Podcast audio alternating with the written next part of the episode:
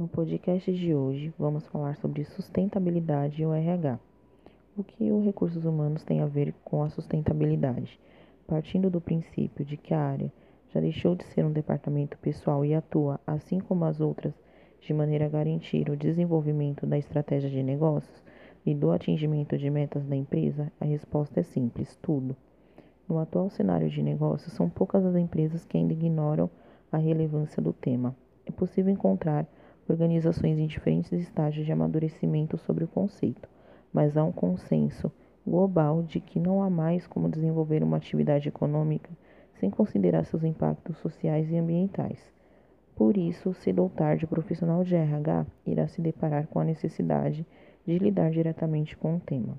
Iniciativas como redução ou, melhor ainda, eliminação do uso de papel, digitalização de arquivos, envio eletrônico de olerite, conscientização dos funcionários em relação ao uso de recursos como energia, programas de promoções da saúde e qualidade de vida, oferta de condições de trabalho remoto, entre outras, trazem bons resultados para a organização e estão diretamente relacionadas à promoção da sustentabilidade. Mas muitas vezes não são vistas pelo próprio gestor de pessoas dessa forma.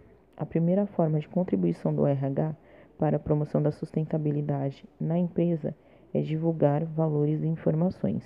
Além disso, também a atribuição da área é aprimorar a qualificação profissional dos funcionários, levando a compreender o assunto e preparando-os para atuar de maneira a levar em conta a sua tomada de decisões. Até aí nenhuma novidade, mas a inclusão do conceito nessas atribuições ambiental, social e econômica, bem como a sua relação com a atuação da empresa é fundamental para o sucesso de qualquer estratégia de negócios. Nesse sentido, faz a diferença o próprio profissional de recursos humanos compreender que a sustentabilidade permeia todos os aspectos do negócio, da companhia do, e do dia a dia das pessoas com quais ele atua.